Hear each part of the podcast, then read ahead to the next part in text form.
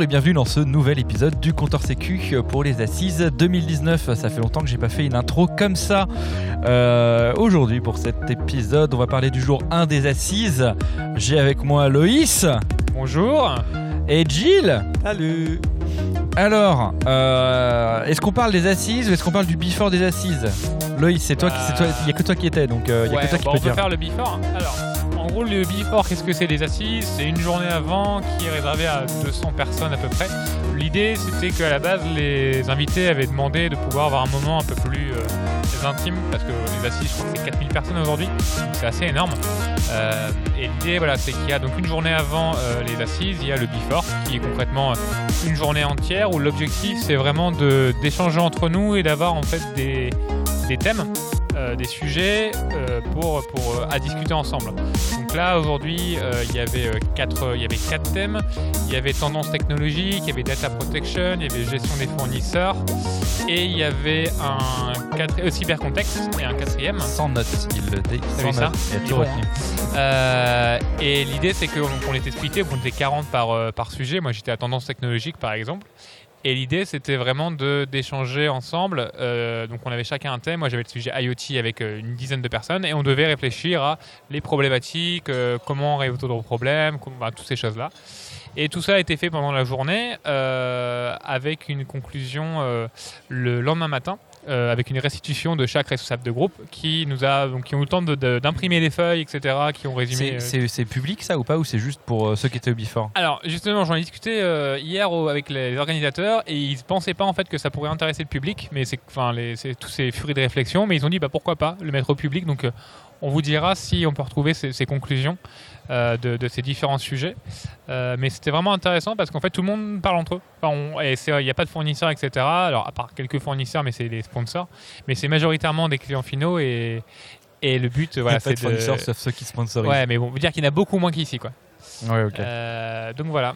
Euh, et puis euh, donc il y a aussi un débat qui est fait à la fin. Donc là c'est Gilles Kepel qui était là, qui a fait un retour avec euh, le nouveau comme cyber sur, euh, sur en gros sur euh, le cyber, l'évolution, le terrorisme, etc.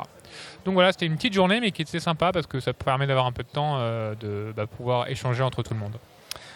Yep. Euh, la conférence, cette journée, du coup, ça s'est ouvert avec la euh, conférence d'ouverture des euh, de l'ANSI. On a des gens qui viennent encore nous perturber Voilà. comme d'habitude. Non, jamais. Donc Voilà, ça n'arrête pas de à Vous chaque pouvez, fois. hein. À chaque fois. Euh, du coup, euh, la conférence d'ouverture de l'ANSI, moi j'ai retenu deux choses principales. Je suis pas sûr qu'elle était dans la conférence, dans la conférence, mais il y avait en tout cas dans la conférence de presse euh, un nouveau euh, nouvel acronyme, les PAMS. Je crois qu'il en a pas parlé. ah non, il n'a pas dit pendant la Euh, conférence. Et oui, mais il l'a dit à la conférence de presse. Pourquoi il fallait aux conférences de presse Euh, comme quoi, euh, qui sont les prestataires d'administration de maintenance sécurisée. En gros, ça va être des prestataires qui vont être qualifiés pour bah, genre les gens, les télémainteneurs, les cho- genre de choses comme ça, qui vont être pour bah, pouvoir s'assurer de la sécurité de ce, ce genre d'entreprise. Et la deuxième chose que j'ai notée, c'est qu'ils vont monter un cybercampus. Euh. Le but, c'est qu'il y ait le plus de monde possible, le plus d'entreprises qui viennent euh, Alors, pas possible. qu'entreprise, c'est qui est intéressant. C'est Oui, administration, oui, oui, oui, start-up, sûr. chercheurs, euh, enfin tout le monde quoi. Un Voilà. peu comme en Israël, Là, pour l'instant, il commence avec Atos, OCD et Thales. Euh, mais euh, dans le but, c'est euh, qu'il y ait euh, plein de monde qui, qui viennent et qu'il y a une grosse synergie là-dessus. Euh, L'idée me paraît intéressante à voir euh, du coup, euh, parce que c'est vraiment le tout commencement de ce qu'il nous a dit, c'est qu'ils n'ont pas le lieu. euh, c'est déjà une problématique, déjà le lieu, savoir où ça va être, qui c'est qui paye, euh, comment. Il y, a- des gens qui ont peut-être peur que euh, les entreprises volent les, mecs, euh, enfin les, mecs ou les femmes, hein, les employés euh, euh, des autres entreprises entre eux. Après, euh, je pense que ça peut être intéressant en tout cas d'avoir une espèce de structure commun, une espèce. euh, Moi après dans ma tête, je vois ça comme un coworking, euh, un coworking cyber pour aller bouffer avec les copains quoi. C'est une façon. Ouais, et dans la, dans la conférence, perso, enfin, ça fait, ça fait 4 ans, 5 ans maintenant qu'on est aux assises, je crois. C'est quand même à, à 6 dater. ans, c'est la Six ans sixième année je crois. Waouh, ouais. Ça fait Euh, depuis 2014. là, depuis, ah oui, ça commence là. Donc, je crois que ça fait six. Euh, Ah, non, non. 2014, ça fait, on est en 2019 là. On a commencé en 2013. Ah, On a commencé les- le, le podcast en 2013. ah et l'année suivante, on est. Et ouais, on est l'année. euh, la- en- Alors là, c'est entre 5 et 6 ans qu'on est Ouais. aux assises. Et honnêtement, c'est la, le meilleur, c'est la meilleure discours d'introduction que j'ai vu personnellement. Parce qu'en fait, il, il parlait de choses vraiment, vraiment, enfin, vraiment concrètes. Euh, enfin même des FIC. Enfin, là, il parlait voilà, accompagner, il parlait beaucoup, il a parlé énormément d'accompagner le métier, arrêter de leur faire peur, arrêter euh, de, de- Il dit moi, à un moment, il dit moi, je, je vais pas parler d'anxiogène parce qu'on en parle beaucoup trop, donc on va. Après, après, je pense que c'est quand même ce qu'on dit depuis un moment. euh, euh, Enfin, moi, j'ai pas l'impression d'avoir vu un nouveau discours. non, Dans le sens, pas dans le sens où euh, Lancy l'a jamais dit, mais dans le sens où c'est toujours ce que j'ai. En tout cas, moi, ce que j'ai défendu, c'est que arrêter de faire peur aux gens et expliquer-leur. Et, oui, mais euh, là c'est un de discours la officiel, enfin entre Oui, guillemets, oui, c'est ça qui est bien, c'est que d'habitude, enfin c'est ce qu'on dit nous et ce que je, dis- ce que je pensais aussi, c'est que, en gros, il parlait de la vraie vie, de ce qu'on avait, quoi, dire, euh, bah, travailler avec les innovations à le cloud. Tu vois, il a quand même sorti, il faut suivre le mouvement. En gros, ça parlait du cloud, etc. Mm. Arrêtez de te dire, euh, euh, c'est une vieille technologie de 20 ans la sécurité, donc je vais prendre ça. Sinon, on va se faire écraser, on est des dinosaures. Et il faut aller euh, en moteur, quoi. Et je on- trouve ça on vraiment est loin bien. de Monsieur Non euh, d'il y, y a longtemps. Ouais. Si tu te rappelles les conférences de l'époque avec Patrick Payou, c'est ça? De quoi? Dans un discours, ouais, Patrick. Payou, oui. Ouais. Avec Back to Basics. Alors Jill, malheureusement, il a été refoulé dehors, donc il n'a pas pu faire un retour sur euh, la conférence de Boupard. C'est banni. C'est ça, tu étais en retard. euh, ça, En il plus, faut- il faut oui, c'est partir vrai qu'on l'a tôt. pas dit qu'on est vraiment en nombre limité euh, cette année parce que Morgan euh, il est pas là, Yuen il est pas là. Oui, c'est vrai qu'ils sont pas là parce que bah, il y avait que deux personnes qui étaient invitées. Mm. Et euh, alors on a réussi à inviter. euh, alors, malheureusement, on l'a pas retrouvé. Il y a Mi qui est là, mais qui, qui nous fait une intervention. Mm. Euh, donc euh, voilà. Mais bon, les, il sait pas où il est là. Donc on l'aura peut-être demain. Et puis, puis voilà, à peu près sur Bouvard. Donc euh, euh, discours super intéressant. Euh, prix, oui, euh, prix du RSSI, bon un peu classique, hein, qui ont été mis. Je euh, j'en connaissais aucun donc. euh, Ah, moi, il y a le petit truc qui m'a un peu le fail entre guillemets qui s'est passé. On va prendre le petit le fail à Noémie de Sécu. Le, le petit fail qui m'a un peu dérangé, c'est quand un des personnes du jury a remis le, le prix. Et euh, donc, c'était une des femmes qui a, qui a eu le prix de, de Jeune Espoir. Et lui a dit, et en plus, c'est une femme qui est un- une des Et c'est aussi pourquoi on a voté pour elle. Ouais. Je trouve ça un peu non, limite. pas ouf. comme, Surtout quand il ouais. fait quand il fait euh, 10 minutes de discours et au total alors que tu lui fais du laisse-la parler en fait. Euh, si tu veux la récompenser en fait, laisse-la parler et donne-lui de la place parce que c'est ça qu'il faut faire pour laisser de la place aux femmes, C'est souvent leur le cas, la hein. place. C'est souvent le cas que euh, finalement il les laisse très peu parler. Et puis ouais, entre- ça- entre ça hommes a vexé, blancs, euh. euh, ça, ça a vexé quand même un certain nombre de femmes présentes. Oui, oui, et je comprends tout à normal, fait c'est parce normal. que c'est sur les qualités, c'est pas sur le genre. Donc bon, voilà. Ensuite, euh, il y a eu le buffet. euh, Alors, le buffet, Justin, qu'est-ce que tu peux nous raconter? Euh, le bon? buffet, non, euh, bah, gros fail pour moi. euh, à un moment, Ah non. euh, bah si, non, mais enfin, il faut des trucs vegan aussi parce que moi, je peux rien bouffer. Ah oui, c'est vrai. Euh, donc du coup, je suis obligé de manger végétarien et encore végétarien. T'as mangé plat, quoi? Niveau plat, il y a rien. Niveau plat, euh, Même pas les macarons quoi. et- Si, si, si, si, macarons. Du coup, Ah c'est oui. végétarien, mais. Il n'y a pas de love, je sais pas quoi. mais euh, non, non, oui, non, mais normalement, je suis vegan, mais là, si, sinon, si je veux bouffer autre chose que des fruits et des euh, et du pain. Bah, du Manger coup, de l'herbe. Voilà, faut quand même que j'arrive à manger, à manger, sinon euh, je tiens pas ces, ces trois jours, quoi. Euh, donc voilà, gros fail pour moi, mais c'est comme ça l'année dernière aussi. Et, euh, bon, si euh, cette fois on peut, on peut pousser une gueulante pour qu'il y ait un peu plus de trucs vegan, ça serait sympa, s'il vous plaît, merci. Euh, les tables rondes, euh, enfin atelier plutôt. Ah, table ronde, non, ouais, non, atelier euh, plutôt, excuse-moi. Atelier, atelier. avant. Est-ce qu'il y a l'atelier que vous avez fait euh, Vous avez fait quoi comme atelier? Par exemple, Jill, parce qu'on t'a pas encore beaucoup entendu, mon coco. Pas encore trop parlé. Euh, j'ai fait un truc de Verizon sur euh, le NDR, la Net Detection and Response, euh, où il expliquait tant bien, tant bien que mal de Sur démontrer Verizon, sur un autre DR sur un NDR. Ah ok, d'accord. Network. Elle va, la différence, c'est que le DR il est sur l'endpoint et le NDR euh, c'est tes sons de réseau qui te remontent tout ça, ils remontent tout ça dans un cloud, ils font tourner leur modèle prédictif, analytique, machin truc, et ils sortent des alertes. Voilà. Tu veux dire que c'est un IPS nouvelle génération? Et c'est quoi la différence avec les sondes souveraines, genre qui claquent sur le réseau, etc. C'est pareil ou... En- gros, quand il a, ré- il a réussi à résumer à la fin, euh, c'est un IDS euh, V3, V4, je sais rien. Oui, voilà. enfin, mais, c'est bah, Est-ce que les EDR, c'est pas des antivirus euh, nouvelle génération? Donc, pas. voilà, donc euh, l'idée c'était de réussir à défendre que c'était pas complètement mort, que ça pouvait apporter des compléments d'analyse intéressants. Euh, voilà, bon après, bon fondamentalement, voilà, ils prennent toutes leurs sondes, ils me balancent tout ça dans leur cloud parce que c'est forcément dans leur cloud et, et ils sortent des nouvelles analyses dessus quoi. Donc voilà, avec Mm. une euh, capacité forensique intéressante. Donc pour les gens qui font des networks forensiques, c'est effectivement intéressant. Après pour les autres, euh, il y a d'autres choses à déployer avant quoi. Oui, il faut déjà avoir la, la ressource quoi, humaine. Moi, je suis allé Et voir F-Secure. euh, Alors, le nouveau SOC, euh, c'est le quoi là SOC collaboratif. C'est ça. Alors, c'est quoi un SOC collaboratif pour F-Secure Bah, je me suis fait un peu avoir parce que moi, je m'attendais vraiment à un truc collaboratif. Et en fait, c'est juste bah, un prestataire de SOC. À ce service. Mais il quoi. collabore avec son client, c'est peut-être Ah ça oui. qui est oui, incroyable. oui, c'est ça. Non, non, c'est, oui, c'est ça. Euh, non, la, la- le truc, c'est que qui m'a intéressé, c'est qu'ils ont des clients, euh, enfin qu'ils ont euh, développé leur propre truc, qui sont basent sur du Splunk ou euh, sur du Logpoint, etc. Ce qui est intéressant, ça a l'air de bien marcher, mais en même temps, c'est un retour client quand même. Donc Ah, c'est euh, quand même bien de le noter. c'est un truc qu'il faut quand même noter, c'est Mm. que les assises, il y a de plus en plus. Perso, j'ai pas encore, j'ai pas de d'atelier là où t'as que toujours un atelier retour client. Moi, c'est bien quoi. Tu Oui, oui, pas non, de temps en temps le market. ouais, quoi. Ça, c'est vraiment cool. J'en ai eu un market, je le garde pour après. Ah. Et euh, ah, c'est le truc où du coup on devait être ensemble et j'ai bien fait de pas y aller. Euh, et euh, et un autre truc qui m'a intéressé, c'est qu'ils avaient un- ils déployaient des endpoints aussi. Donc il faut pouvoir déployer des endpoints, mais en tout cas ils avaient directement la main sur les endpoints, par exemple pour demander des logs en plus. S'ils constatent en gros si le SOC détecte une alerte, ils font là balance-moi des logs en plus que que ce que je, je- je récupère par défaut. Euh, sur le endpoint. Donc, Des logs en plus, genre par exemple des, des event windows. Ouais, des des events Windows D'accord, ils peuvent remonter en fait. ouais, ouais, les demander de- des- des langues en plus s'ils détectent un incident. Ce qui est plutôt sympa. Euh, alors moi, euh, la première, la première, euh, le premier atelier que j'ai fait, alors je vais bien parce que de l'atelier j'ai bien aimé. Je ferai parler du premier, je laisserai les- on parlera après les autres, mais le premier que j'ai fait c'était de NTT, euh, qui parlait en fait de la sécurité de l'outil. Euh, alors malheureusement, il savait que je me dis ça, malheureusement il n'y a pas de retour client. Je suis en train de réagir à l'instant. Et c'est pas un retour client, c'était un, alors c'était une présentation d'un retour client. Comment jouer sur les mots.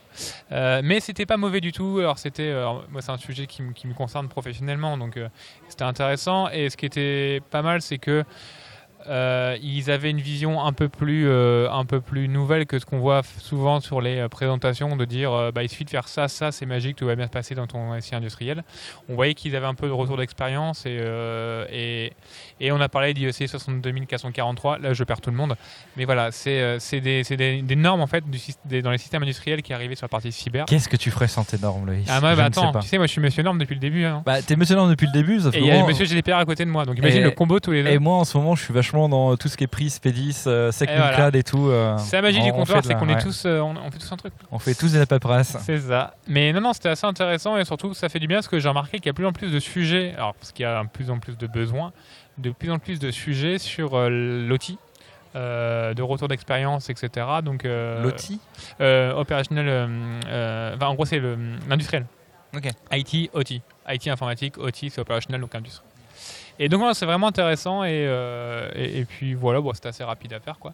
Je préfère, j'ai plutôt ma deuxième, bah, je vais faire mon deuxième atelier, je passerai pour le reste. Deuxième atelier qui m'a vraiment impressionné. Alors, j'en entends beaucoup parler depuis pas mal de temps. Et en fait, euh, c'est le RSSI groupe d'Atos, mais le RSSI interne d'Atos, qui en fait a fait une. euh, ça a l'air intéressant, ouais, c'était vraiment. Enfin, j'étais sur le cul.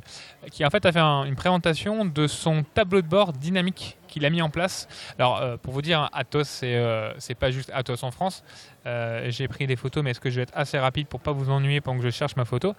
Euh, Atos, c'est plus 52 pays, c'est euh, euh, 260 000, je crois. euh, attendez quelques secondes, voilà, c'est bon. En gros, ils protègent, il y a 110 000 employés, 73 pays. Euh, ils ont euh, du SOC, euh, du Threat Intel, du McAfee, du CrowdStrike, ils ont de la PKI, enfin c'est assez énorme.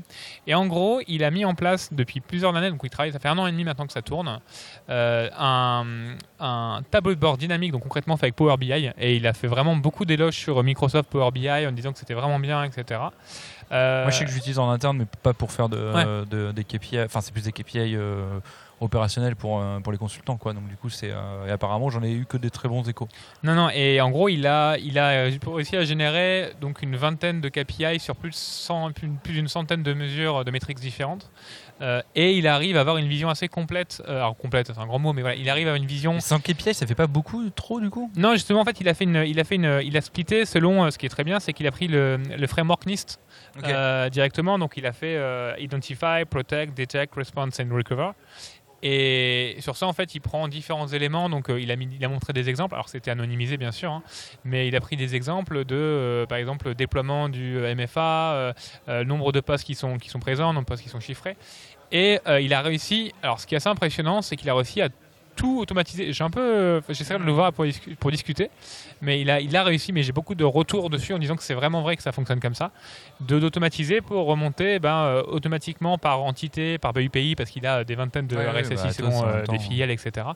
euh, D'avoir une vision assez automatique et c'était assez impressionnant parce que c'est un peu le vrai problème de beaucoup de personnes. Je pense que ceux qui nous écoutent le le, le vivent, c'est de pouvoir en fait avoir des tableaux de bord assez euh, réalistes, dynamiques, sans passer euh, deux mois pour aller chercher manuellement chaque élément etc. Plus... Et voilà, donc là, il dit, en plus, il a fait une version un peu mobile pour le COMEX, etc. Enfin, il y a plein de trucs qu'il a fait vraiment impressionnant et ça m'a pas mal inspiré, mais ouais, c'était cool. J'ai vu qu'on t'avait répondu sur Twitter en disant que ça servait à rien euh, enfin, que ça fait 10 ans qu'on en fait des KPI et que ça sert à rien au final euh, que les on si on n'arrive pas à détecter les, les, mecs qui sont dans le réseau. Moi je pense que les KPI, oui mais c'est pas le même sujet, mais je pense que ce qui est le plus important en tout cas dans le KPI c'est de pouvoir remonter ça à la direction euh, pour moi, les KPI, ça fait de la thune. Hein. Ça permet de débloquer de la thune et euh, c'est essentiellement ça pour permet, ça. permet de débloquer de la thune et surtout, en fait, quand tu es, à direction, enfin, c'est ma vie, mais quand ta direction, comme tu dis, te donne des objectifs, etc., tu peux suivre tes objectifs, etc. Ah, tu peux suivre tes objectifs et ce qui est assez pertinent, c'est aussi de pouvoir voir, bah, tu as autant d'antivirus à jour, tu as autant. Parce qu'il faut faut dire quand même, voilà, 100, enfin, 110 000 machines, 73 pays, c'est compliqué d'avoir une vision un peu homogène euh, sans chercher à droite, à gauche quand tu as plein de systèmes partout. C'est quand même bien. Quoi. Enfin, c'est ma vision après. Ah, c'est Brevan moi qui m'a dit ça. ouais. euh, toi, Gilles, t'as vu quoi? Euh, Toujours sur les KPI, après, tu as différents niveaux. Hein. Euh, tu as ceux nécessaires pour la sécurité opérationnelle et puis ceux que tu remontes en direction. Moi, je trouve que c'est très dur de remonter en direction des indicateurs qui permettent à un comité de direction de prendre des décisions. Parce qu'au final, il faut leur expliquer des stratégies de sécurité différentes et qu'ils doivent trancher entre différentes approches par rapport aux sous qu'ils ont. Mais c'est toujours intéressant c'est automatisé, oui, c'est sûr. Et t'as fait quoi du coup Où est-ce que j'ai traîné euh, Alors, partage de la threat intelligence par euh, Anomaly. Euh, bon, le, mec c'était intéressant. En, disons que c'était quelqu'un qui connaissait son sujet. c'était un avant-vente, hein, donc c'était quand même préparé il redéfinit qu'est-ce que c'est l'IOC, qu'est-ce que c'est un acteur, qu'est-ce que c'est le TLP, parce qu'on ne sait jamais dans la salle. Euh, donc euh, le TLP, hein, c'est le Traffic Light Protocol, c'est ce qui permet au sein d'une communauté d'échange de définir si ça peut sortir de la communauté ou pas. C'est les différents niveaux de, de confidentialité. Euh, en gros, il, constate, enfin, il partage le constat que tout le monde veut recevoir des informations, mais pas grand monde veut partager.